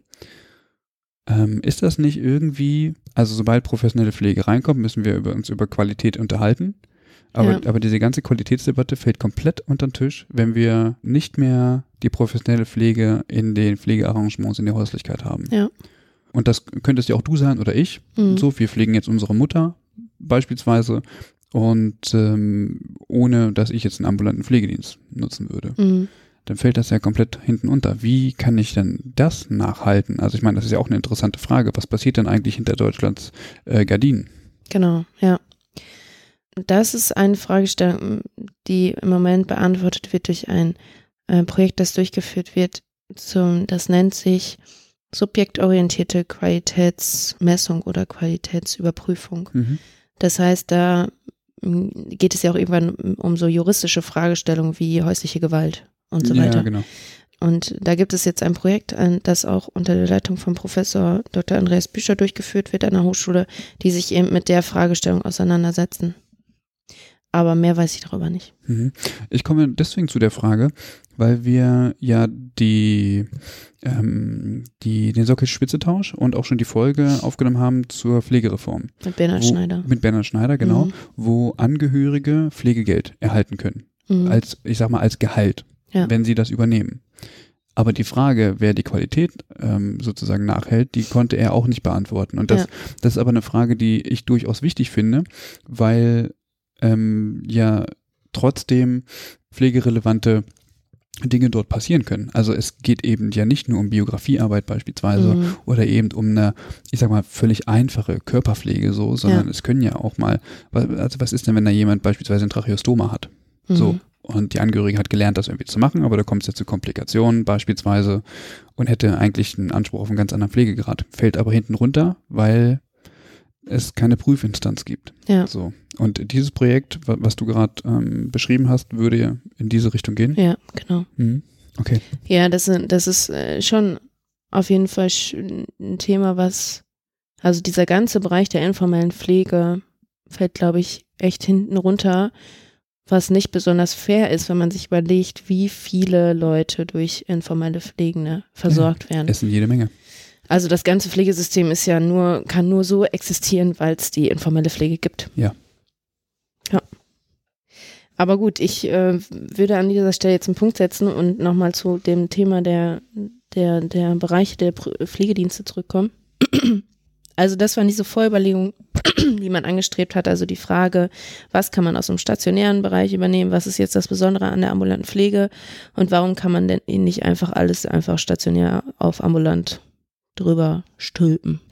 Man hat dann also gesagt, okay, wir haben ein paar Über Überlegungen gemacht, konzeptionelle Überlegungen. Das heißt, ähnlich wie im oder genauso wie im stationären Bereich möchte man eine Abkehr von einer formalistischen Prüfung, das heißt von diesen ganzen Pflegedokumenten und ähm, anderen Unterlagen und eine höhere Bedeutung der Hausbesuche und der Inanspruchnahme der Pflege. Mm, Das Fachgespräch soll mehr in den Vordergrund kommen, das Gespräch mit den Pflegehaushalten und so weiter. Als Konsequenz ist, bedeutet das aber auch, dass natürlich eine höhere Verantwortung und mehr Gestaltungsspielraum im, in der Pflege oder in der Prüfungssituation vorherrscht, aber auch eine andere Anforderung ja auch an die Pflegenden. Also da habt ihr ja auch mit Klaus Wingfeld nochmal drüber gesprochen, was bedeutet das denn für die Pflegenden, wenn jetzt dieses Fachgespräch mehr in den Vordergrund kommt. Man muss ja natürlich auch irgendwie lernen, sich dann in solchen Situationen Zu artikulieren zu können und so weiter. Mhm. Genau. Aber das sind so diese Vorüberlegungen. Man möchte halt weg von diesen Dokumentenprüfungen. Was ich ja schon gesagt habe, ist, der Grundsatz in dem ambulanten Bereich ist anders als im stationären. Es kann nur geprüft werden, was auch wirklich vereinbart ist zwischen dem Pflegedienst und dem Pflegehaushalt. Ergänzt um die Themen, die in, in jeder Pflegesituation vorkommen können. Also es gibt, da kommen wir gleich darauf zu sprechen, es gibt ja durchaus Pflegethemen, die in allen Haushalten relevant wären. Mhm. Ähm, sowas wie Risiken und so weiter. Mhm. Und zusätzlich war ein großes Problem, was wir hatten bei dieser, bei diesem Projekt, die Diskrepanz zwischen den Inhalten von den bestehenden Rahmenverträgen und dem neuen Pflegebedürftigkeitsbegriff. Mhm. Also es ist ja so, dass ähm, die, die, das Leistungsspektrum im ambulanten Bereich nicht unbedingt mit dem Verständnis des neuen Pflegebedürftigkeitsbegriffs übereinstimmt. Es gibt ja einen Leistungskatalog, der sehr, sehr kleinteilig ist. Dadurch ist es halt so, dass die, die, die Pflege eine Dienstleistung ist. Man kauft sich sozusagen die große Körperwäsche ein. Mhm. Dafür Aber- kriegst du so und so viel Geld und daraus äh, ergibt sich dann eben die Zeit, die du da verbringen kannst, weil sonst bist du, fährst du halt unwirtschaftlich durch die Gegend. Mhm. Ähm, ist das dann richtig? Also, ich meine, das hat ja auch andersrum den den, den, die Auswirkung, dass Angehörige oder jemand, der jetzt Pflege bucht, ja, Mhm. ähm, Pflegeleistung bucht, ähm, für, für ihn ja auch, so, als ob man ins Regal geht. Also sprich, äh, Pflege ist eine Dienstleistung, die ich mir selber zusammenstricken kann. Mhm. So. Und ist nicht genau di- dieser Blick, der quasi von der anderen Seite ja auch kommt und weiter hochgehalten wird, weil es diese Leistungskataloge gibt, eigentlich nicht, äh, eigentlich irreführend, weil darum geht es ja im Grunde genommen nicht. Also damit suggeriere ich ja sozusagen ähm, pflegebedürftigen Menschen oder pflegenden Angehörigen, ähm, dass es eben nicht um eine komplexe Maßnahme geht in dem Sinne oder dass Pflege sehr komplex und vielschichtig ist, sondern eben, ich brauche das und das kaufe ich mir. Ist das nicht irgendwie kontraproduktiv, das aufrechtzuerhalten oder das so zu sehen? Ja, also dieses ganze ähm, Pflege nach Leistung ist natürlich, hat so seine Vor- und Nachteile. Also, weil man geht dann halt auch so ein bisschen davon aus, dass derjenige, der ins Regal begreift, weiß, was er für Leistung braucht. Ja, genau, aber er strickt sich das dann zusammen. Ich brauche Ja. das, brauche das, brauche das. Ja, ja, Genau, aber Ja. da, damit, damit, ähm, also durch diese Leistungskataloge habe ich ja im Grunde genommen die komplette Pflege fraktioniert. Ja, genau. Und das bedeutet gleichzeitig aber auch, wenn professionelle Pflege ins Spiel kommt und nur ein Teil, äh, nur ein Teil durchgeführt wird, das andere automatisch nicht durchgeführt werden dürfen, weil es dafür keine Entlohnung gäbe. kein Vertrag. Kein Genau. Ver- Genau, Ja. aber sie würden es trotzdem tun, weil es aus Sicht der, pflegerisch, der pflegerischen Notwendigkeit vielleicht aber jetzt hier sinnvoll ist. Verstehst du, wie ich meine? Mhm. Also sprich die Komplexität des jeweiligen Falls zeigt auf, wir brauchen hier mehr, als sie gebucht haben und deswegen Mhm. mache ich das jetzt, aber das führt natürlich dazu, dass das Ja, dann kriegst du, mach das mal eine Woche lang, dann kriegst du von deiner Pflegedienstleitung einen Anruf, dass du nicht so lange da bleiben darfst und keine äh, nicht vertraglichen Leistungen erbringen darfst. ja, Weil du dafür halt keine Kohle kriegst. Anders, äh, also das ist jetzt der Bereich Pflege nach Leistung. Ne? Es Ja. gibt natürlich auch noch Pflege nach Zeit. Da ist das natürlich ein bisschen anders. Aber zu dieser ganzen Diskussion kommt ja auch noch der Aspekt, dass, dass gerade bei diesem, auch mit diesem Sockelspitzentausch, dass viele Pflegebedürftigen, Pflegebedürftige sich gar nicht mehr leisten können. Also ist es da nicht unbedingt immer die Frage, möchte ich jetzt, dass jemand kommt und äh, bei mir eine große Morgenpflege durchführt, mhm. sondern kann ich mir es leisten? ja, jetzt ist aber der Bedarf da. Ja. Auf welcher Grundlage prüfe ich denn jetzt die Qualität? Ja, du hast gesagt, nach der eingekauften Leistung, Mhm. so, nur das wird gemacht, klar. Mm, Aber irgendwie muss doch auch das komplette Pflegesetting irgendwie einer, einer Prüfung unterliegen und dann gesagt werden, naja, also es ist eigentlich schon notwendig, dass man hier das und das und das noch macht, Ja. damit die Person adäquat gepflegt ist Ja. und auch ähm, einfach in ihrer Häuslichkeit auch bleiben kann, so. Ähm, aber da drückt man eben ein Auge zu, weil das nicht Gegenstand der, der Qualitätsprüfung ist. Also das funktioniert ja dann auch nicht. Ja, also da kommen wir vielleicht gleich nochmal hinzu, weil der eine Grundsatz, habe ich ja eben gesagt, ist, dass es durchaus auch Qualitätsaspekte gibt, die bei jeder Pflegesituation unabhängig davon, was vereinbart wurde, auf ähm, zu prüfen sind. zu prüfen sind. Genau, Okay. das, da komme ich gleich nochmal zu. Ähm, aber grundsätzlich ist es halt so, dass zum Zeitpunkt der, de, dieses Projektes war es eben noch nicht gelungen, dass diese auf Landesebene bestehenden Rahmenvereinbarungen zu dem Leistungsgeschehen an das Prüfverfahren, äh, an de, den neuen Pflegebedürftigkeitsbegriff angepasst Mhm. wurde. Und das stellte die Forscherinnen und Forscher vor die große Herausforderung zu sagen, okay, wir müssen ein, ein Prüfverfahren entwickeln, was sowohl sich anpasst an diese, an dieses Leistungsgeschehen, auf Ra der Rahmenvereinbarung, aber auch angepasst ist an das, äh, an den neuen Begriff der Pflegebedürftigkeit. Mhm. Das nochmal so ein bisschen als Hintergrund, um das ähm, ja verstehen zu können. Ähm, und man hat sich dann orientiert letztendlich an einer äh, an einem Strukturierungsrahmen von Professor Dr. Andreas Büscher und Professor Dr. Klaus Wingenfeld, die sich eben mal damit beschäftigt haben und das Ganze nennt sich Strukturierung und Beschreibung pflegerischer Aufgaben auf der Grundlage des neuen Pflegebedürftigkeitsbegriffs. Da stellen wir auch nochmal in die Shownotes rein, das ist mal ganz interessant zu gucken, was die sich überlegt haben, was resultiert denn aus dem neuen Pflegebedürftigkeitsbegriff für pflegerische Tätigkeiten. Mhm. Dann ist es so, dass ein weiterer Aspekt sind natürlich diese ähm, ärztlich verordneten Maßnahmen der häuslichen Krankenpflege. Wenn man sich da anschaut, wie ist das denn mit der Qualität, dann ist es so, dass das Prüfgeschehen eigentlich bestimmt wird durch die HKP-Richtlinie des äh, GBAs und den Verträgen nach Paragraph 132a SGB 5. Und es ist, was daraus eigentlich resultiert, ist, dass es ganz viele verschiedene Verträge gibt, nicht nur zwischen den Bundesländern, sondern auch innerhalb der Bundesländer, wo drin steht, diese Verträge sind äh, geschlossen zwischen den Kostenträgern und den Leistungserbringern, wo drin steht, okay, für die Qualifikation oder für die und die Leistung brauchst du die und die Qualifikation im HKP, also in dem SGB 5 Bereich. Ja. Zusätzlich sind da auch noch ähm, Regelungen drin zum Thema Fortbildung. Ja. Das heißt, auch innerhalb der Bundesländer gibt es unterschiedliche Anforderungen und Verträge dahingehend, welche Fortbildung muss man jetzt durchgeführt haben, wer darf welche Leistungen erbringen. Und das ist natürlich, wenn man sich dann wiederum mit der Frage der Qualität auseinandersetzt, schwierig. Wie willst du da eine Basis haben?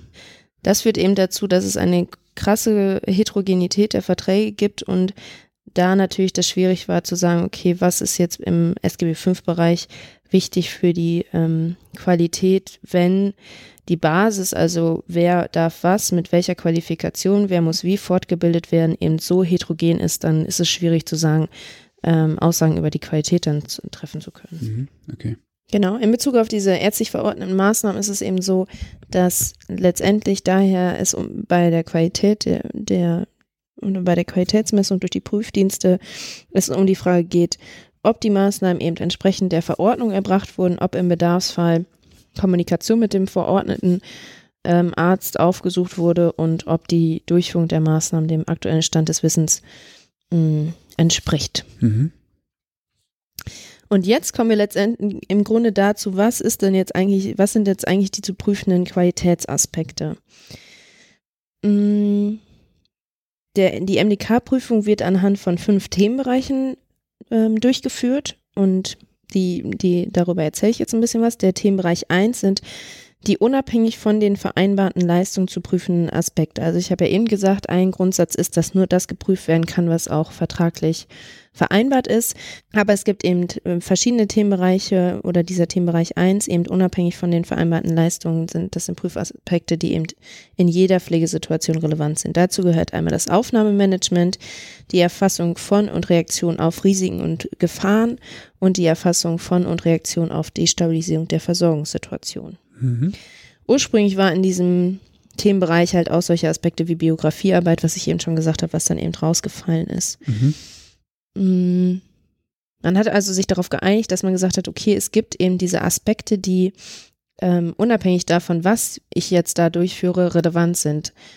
Bedeutet, wenn ich in den Haushalt fahre und eine HKP-Leistung durchführe, wie das Anziehen von Antithrombose-Strümpfen. Mhm wenn ich das durchführe und ich sehe, dass diese Frau, bei der ich das mache, maximal exekiert ist, dann kann es ja nicht äh, gute Qualität von Pflege sein, zu sagen, ich setze mich jetzt ins Auto und fahre wieder. Genau.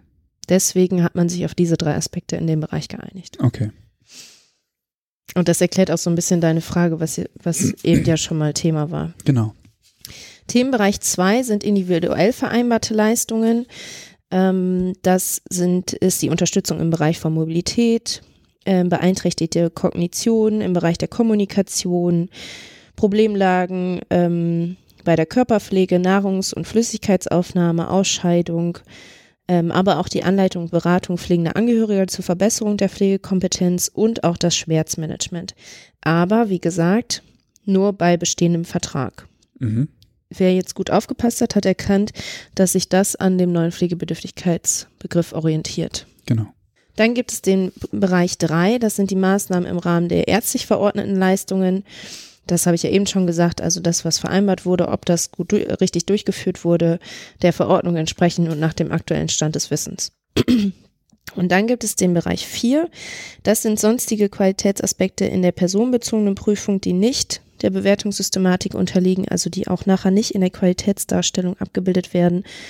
Zu denen gehört äh, die Zusammenarbeit mit den Angehörigen und die Erfassung von und Reaktion auf Anzeichen von Gewalt, Vernachlässigung und Unterversorgung. Mhm.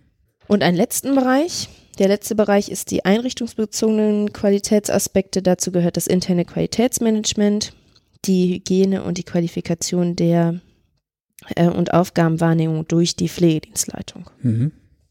Das sind also die Prüfbereiche. Wie läuft jetzt so eine Prüfung ab? Grundsätzlich ist es so, dass äh, die Prüfung wie bislang auch nach einer Auftragserteilung durch die Pflegekassen erfolgt. Durchgeführt werden die Prüfungen daraufhin in den Räumlichkeiten des Pflegedienstes und in dem Haushalt des pflegebedürftigen Menschen.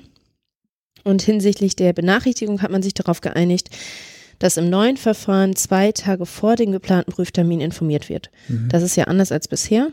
Sonst war das ja so, dass am Tag vorher das angekündigt wurde.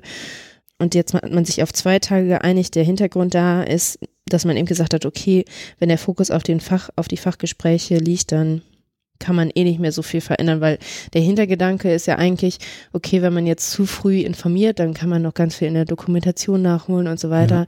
Aber wenn die nicht mehr so eine große Rolle spielt, dann kann man halt auch zwei Tage vorher informieren, damit auch irgendwie die Strukturen dann während der Prüfung gegeben sind. Also Mitarbeiter vor Ort und so weiter.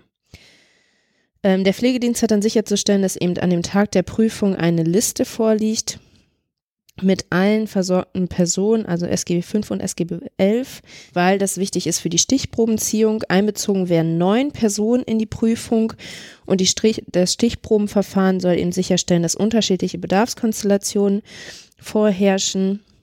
Das heißt, sechs der neun Personen werden anhand einer Kombination der Merkmale Mobilität und kognitiven Fähigkeiten äh, bestimmt.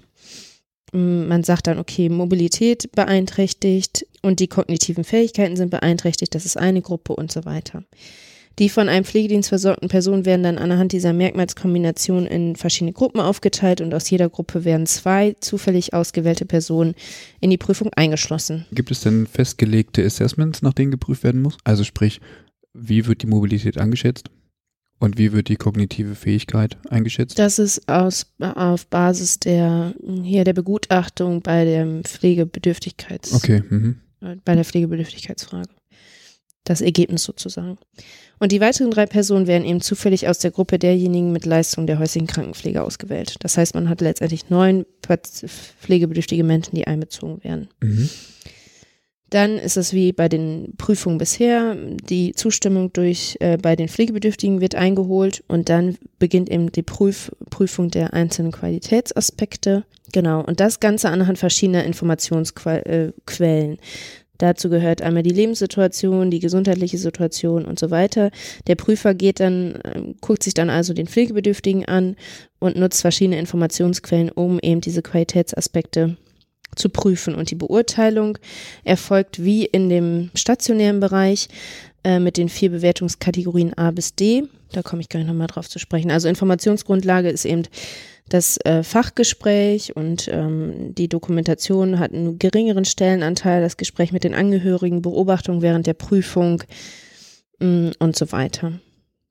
Es sind zwei Grundsätze hier wichtig einzuhalten. Das heißt, eine einseitige, auf die Dokumentation ausgerichtete Prüfung ist eben zu vermeiden. Bedeutet letztendlich liegen Hinweise auf ein Qualitätsdefizit vor. So genügt das eben nicht alleine das Fehler, ähm, das Fehlen von Einträgen in der Dokumentation, sondern der Prüfer ist dann ähm, verpflichtet, nachzuweisen, dass es wirklich ein Fehler besteht durch andere Informationsquellen wie das Fachgespräch. Mhm. Genau. Und die Reihenfolge, ob man jetzt erst ähm, äh, erst das Fachgespräch macht oder erst die Begutachtung, das ist eben Ermessensspielraum des Prüfers. Also wie gesagt, das Fachgespräch hat einen viel höheren Stellenwert als vorher, was natürlich, und das hattet ihr auch schon mal besprochen in, den, in der anderen Folge, Anforderungen sowohl auf Seiten der Pflegenden als auch auf Seiten der Prüferinnen und Prüfer irgendwie an den Tag legt. Ne? Mhm. Okay.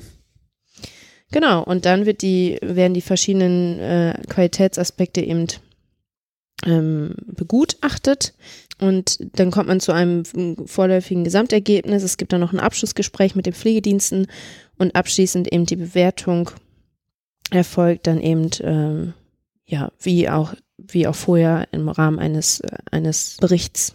Genau. Die Bewertung der Qualität, da ist es so, die Qualitätsbeurteilung erfolgt eben grundsätzlich äh, unter Berücksichtigung der Einwirkungsmöglichkeiten, das hatten wir jetzt schon oft. Und die Bewertungskategorien werden aus dem stationären Bereich übernommen. Das ist halt so ein Aspekt, wo gedacht wurde, es macht halt Sinn zu sagen, das ist ähnlich wie im stationären, weil das für die Prüferinnen natürlich auch einfacher ist. Ja. Das heißt, man hat verschiedene Kategorien, A, B, C, D. A ist keine Auffälligkeit, B ist Auffälligkeit, die keine Risiken oder negativen äh, Folgen erwarten lassen, lassen. Das ist sozusagen als Beispiel irgendein Fehler in der Dokumentation. Dann gibt es C, das sind Defizite mit Risiko negativer Folgen für den pflegebedürftigen Menschen. Und D, das sind Defizite mit eingetretenen negativen Folgen für den pflegebedürftigen Menschen. Negative Folgen sind eben dann tatsächlich eingetretene Schäden. Mhm. Also der Prüfer guckt sich dann jeden Qualitätsaspekt an und macht dann diese Beurteilung nach A, B, C, D. Mhm.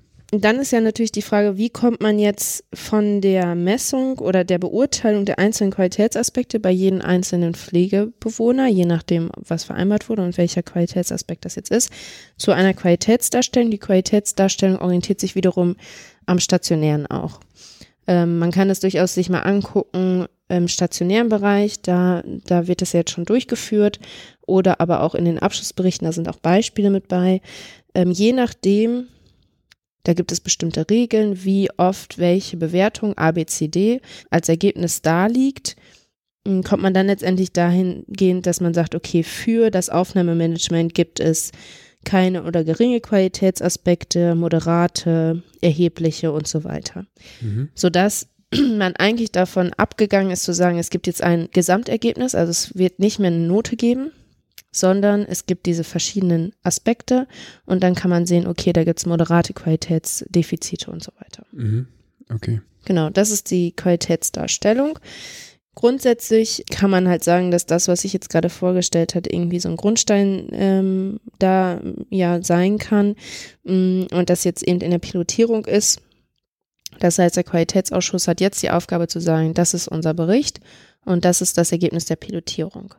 Wir haben auch einen kleinen Pre-Test durchgeführt und haben daraufhin nochmal in Kleinigkeiten verändert.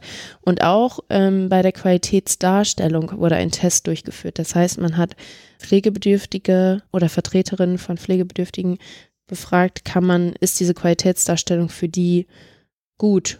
Mhm. Also wenn die jetzt nicht mehr nur eine Note haben, sondern für verschiedene Aspekte eine unterschiedliche Skalierung. Mhm. Ne? Und das ähm, war relativ positiv, relativ positiv das Ergebnis.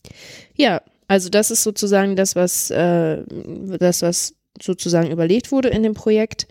Mm, und die Pilotierung wird durch das IGES-Institut durchgeführt und ich glaube, dass die jetzt fertig sind und der Qualitätsausschuss sich dazu jetzt berät. Das heißt, es haben jetzt nach diesem, was du jetzt alles vorgestellt hast, mhm. haben jetzt tatsächlich ähm, Begutachtungen stattgefunden. Als Pilotierung, Als, ja. Ja, genau. Ja, im ambulanten Bereich, im stationären wird es ja auch schon durchgeführt. Ja, genau. Ja. Okay. Und wie weit ist es dann jetzt noch entfernt von einer möglichen Umsetzung? Ja, das ist, das weiß ich nicht. Okay. Und ist abzusehen, dass das auch verpflichtend kommt? Also, dass die Pflege, die ambulanten Pflegedienste das verpflichtend durchführen müssen? In dieser Form? Die ähm, Qualitätsprüfung? Ja. Ja. Also ich, ähm, ich weiß natürlich nicht, was das Ergebnis der Pilotierung ist. Ja. Äh, da kann ich natürlich nicht zu sagen, was der Qualitätsausschuss letztlich daraus macht, aber es wird auf jeden Fall in diese Richtung gehen. Die werden jetzt nicht nochmal grundsätzlich das gesamte System, was ich jetzt gerade vorgestellt habe, auf den Kopf stellen. Hm, okay. Also das wird in etwa auf die ähm, ambulanten Pflegedienste zukommen. Zusammenfassend kann man sagen, mehr Fachgespräch, weniger Dokumentationsprüfung, genau. Und es gibt natürlich andere Aspekte, die geprüft werden. Ja, ich glaube, ich finde es äh, nicht verkehrt, weil ich diesen ähm, Bereich 1 sehr wichtig finde, den du vorgestellt hast, dass auch Dinge eben mitgeprüft werden, die in jedem häuslichen Versorgungsarrangement ja. äh, mitgeprüft werden müssen, weil ich glaube, dass das ein ganz großer Blackbox ist, so ja. wenn, wenn, man wirklich nur das nimmt, was auch tatsächlich an Leistung eingekauft worden ist, ja. also wenn man nur das prüfen würde. Genau, und ich finde, es macht dann auch nochmal, also wenn das jetzt durch, nach dem, was du jetzt berichtet hast, gibt es, glaube ich, auch gut Aufschluss darüber, inwieweit der jeweilige Pflegedienst mit den häuslichen Bedingungen auch äh, zurande kommt. Also Mhm. wie, wie er sozusagen das Pflege, Pflegearrangement mit den entsprechenden Einflussfaktoren gestalten kann. Mhm. Das, ähm, auch wenn man dazu jetzt keine ähm, stichhaltigen Infos bekommt, Ja. hat man aber zumindest eine Ahnung davon, inwieweit die die Qualität trotz äußer, äußerer Einflüsse irgendwie sicherstellen können. Ja. Ja. Ja, das, ähm, das alles wurde eben innerhalb von einem Jahr entwickelt. ähm, und es war durchaus auch interessant, diese Fokusgruppen mal da beteiligt zu sein. Also dass sich das mal anzugucken, wie argumentieren die einzelnen Gruppen. Man kann das alles nachvollziehen und wie gesagt, mh, alle haben gesagt, okay, das, was in der Literatur da zu den Themenbereichen steht, das ist alles relevant, aber die Frage war halt immer, wie kann man das operationalisieren? Also Mhm. ähm, und der Aspekt, der hier jetzt gar nicht in der Prüfung oder in dem Projekt ähm, begutachtet oder Teil des Projekts war, war diese Nutzerinnenbefragung. Ähm, sonst war es ja auch so, dass ein Teil der Qualitätsprüfung war ja, dass dann irgendwann bei der bei dem Hausbesuch mh, der die Pflegekraft rausgebeten wurde Mhm. und dann eine kleine Befragung stattgefunden hat. Wie zufrieden sind sie denn und so weiter. Ähm, und dieser, dieser ganze Aspekt der Nutzerinnenbefragung, das war eben nicht Teil des Projekts ähm, und ist auch nicht dementsprechend natürlich nicht in, vorgesehen, weil man muss sich dann natürlich die Frage stellen, macht man eine Vollerhebung aller Pflegebedürftigen? Ähm, macht man nur diejenigen, die auch mit in die Prüfung einbezogen wurden, also die neun pro Pflegedienst, die neun Pflegebedürftigen? Ähm, ja, um solche Sachen wie Einbezug von Biografiearbeit eventuell nochmal mit abdecken zu können. Das ist halt, kann man ja durchaus auch in der Nutzerinnenbefragung ähm, mit abbilden. Mhm. Aber es ist eben nicht Teil der externen Qualitätsprüfung der ambulanten Dienste. Mhm, Okay. Mm, Was ich mich jetzt natürlich weiterhin fragen muss, ist, was ist denn, wenn jetzt eine durch diese Prüfung eine größere Anzahl von Pflegediensten die entsprechende Qualität nicht erreicht? Mhm. Werden die dann, also platzen dann die Verträge? Dürfen sie dann nicht mehr, also verstehst du, was ich meine? Mhm. Ähm, man kann sich ja nicht weiterarbeiten lassen. Das äh, ist ja eine, eine Frage, die sich dann anschließt. Also du kannst Ja, ja, nicht sagen, ja, wir haben jetzt hier die Qualität festgestellt, äh, 30 Prozent aller Pflegedienste sind unterirdisch, aber wir lassen das so weiterlaufen, weil sonst die Leute nicht mehr ähm, versorgt sind. Also funktioniert ja auch nicht. Ja, das ist ja, ähm, also das Ergebnis, eigentlich ist es ja so, dass diese Qualitätsprüfung im Auftrag von den Pflegekassen stattfindet. Mhm. Also die Pflegekassen sagen, wir wollen wissen, wie gut die Pflegedienste agieren. Mhm. Dann kriegen die das Ergebnis wieder und die haben, kriegen dann das Ergebnis, okay, die Pfle- Qualität ist nicht gut. Mhm. Dann war es ja zum Beispiel bislang so, es war ja auch durchaus der Fall, dass auch bei dem anderen Prüfsystem mh, Ergebnisse da waren, wo man gesagt hat, okay, das geht gar nicht. Ähm, und dann wurde eine Wiederholungsprüfung durchgeführt. Mhm. Beispielsweise, dass man gesagt hat, ihr habt jetzt die Vorlage, das und das bis dahin zu ändern. Ja, okay, was passiert dann, wenn das nicht passiert? Also wenn das nicht passiert, dann macht der Pflegedienst zu. Ja, wahrscheinlich werden dann die Verträge gekündigt. Jo, aber dann ist die Bevölkerung nicht mehr, also, Ja, das ja, ist, du, also ja, mit ja, dem Worst klar. Case muss man ja mal annehmen. Ja. So, was passiert denn dann? Ja, das. äh, Dann gibt es eine, Härte, das, dann gibt's eine Härtefallregelung oder wie? Du kannst ja nicht die Leute plötzlich dann in, in, ins Heim stecken.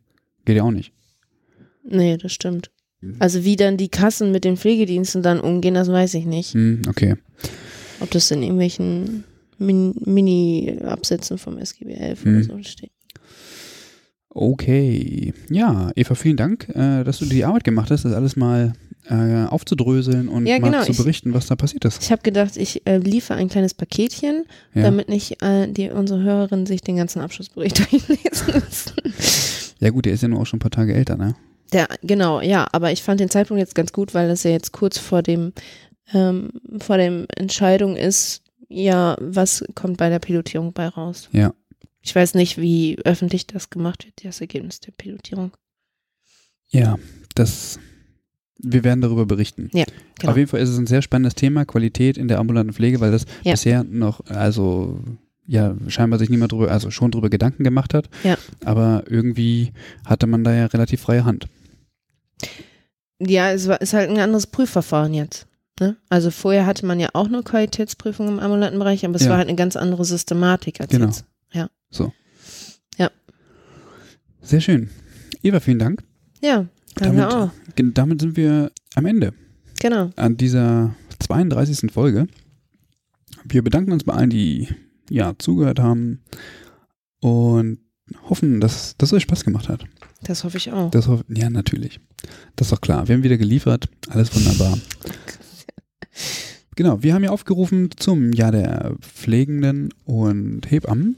Und diesmal hat uns was aus dem Süden erreicht. Und zwar der Walk of Care möchte ganz gerne diese Worte an euch richten.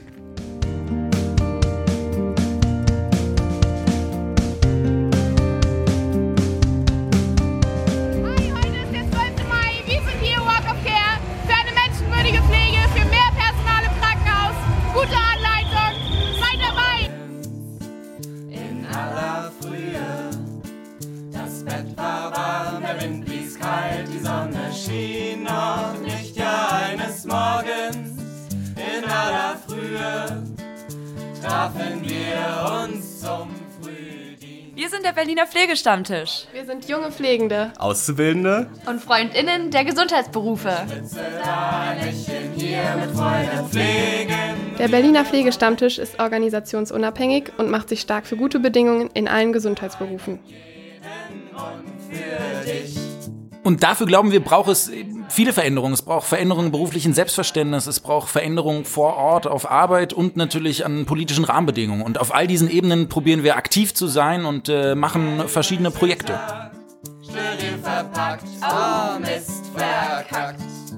Unser größtes Projekt ist der Walk of Care, die Demo für menschenwürdige Pflege.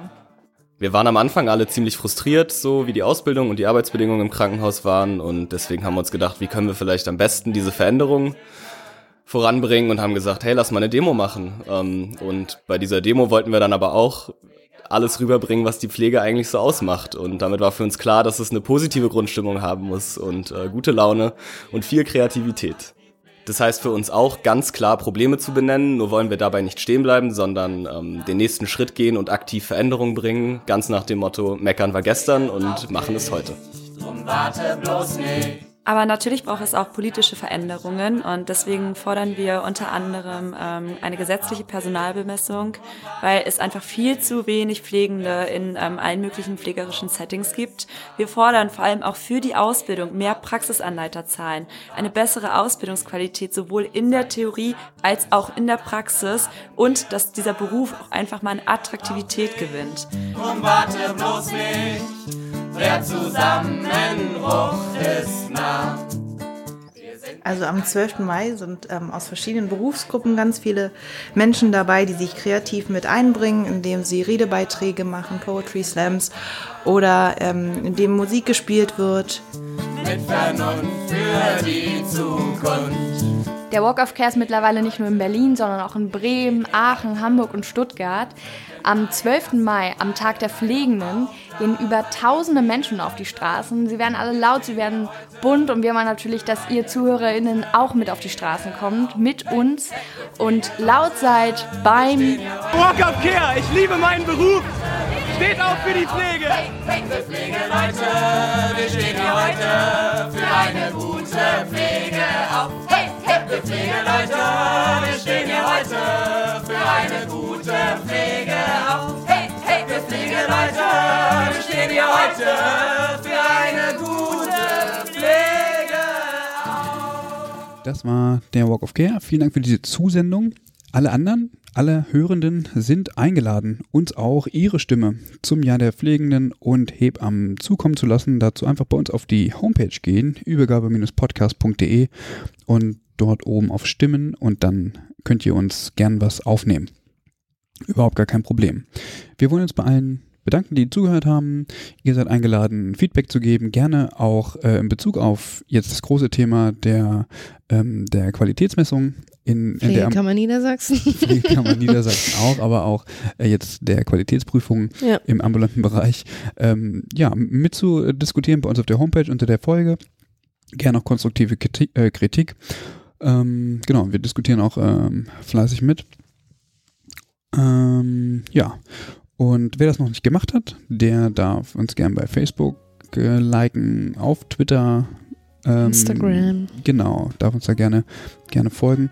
Und wer jetzt noch richtig Lust hat, äh, uns was Gutes zu tun, der, der darf, das geht besonders an die, an die Apple-Nutzer, Nutzerinnen, äh, gerne in, in der Apple Podcasts App uns ein paar Sternchen ähm, schenken und wenn er oder sie Lust hat, auch gerne ein paar Wörter schreiben. Wir würden uns sehr darüber freuen, über, über ernst gemeintes Feedback.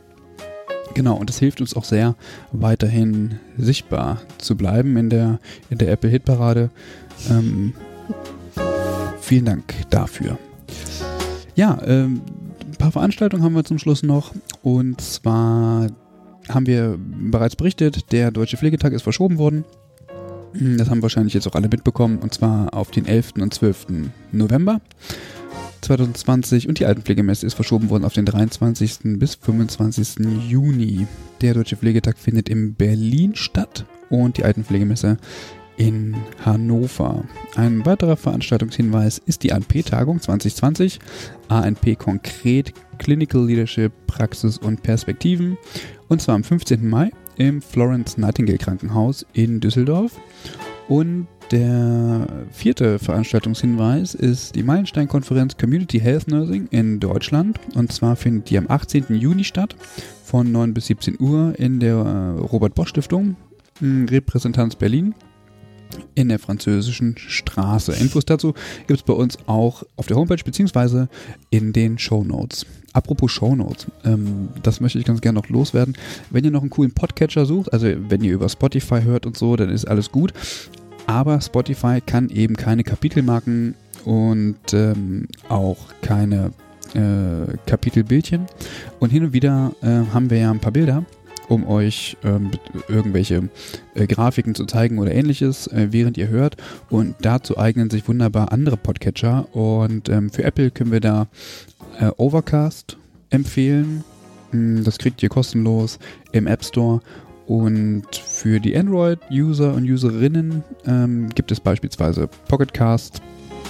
Auch das unterstützt entsprechend die Kapitelmarken und auch die netten Bildchen, sofern wir sie dann nutzen. Keine bezahlte Werbung. Nein, natürlich äh, alles unentgeltlich. Empfehlung. Genau, das sind äh, einfach äh, gut gemeinte Empfehlungen. Wenn ihr einen guten Podcast-Player sucht, ähm, darüber findet ihr auch jede andere, äh, alle anderen Podcasts ähm, und ähm, könnt euch aussuchen, ob ihr das so nur runterladen wollt oder ob ihr streamen wollt. Ähm, genau, zum Beispiel könnt ihr da auch die 100. Folge des E-Health-Podcasts nochmal hören. Oder alle anderen Podcasts auf dieser Welt. Oder alle anderen, genau. Ja, damit sind wir am Ende. Ja. Vielen Dank, Eva, und vielen Dank an alle Hörenden. Und wir schicken ganz liebe Grüße, was auch immer ihr macht. Wir machen jetzt Feierabend. Wir machen jetzt Feierabend. Es ist spät genug. Ja. Genau. Habt eine gute Zeit und bis zum nächsten Mal. Tschüssi. Adieu.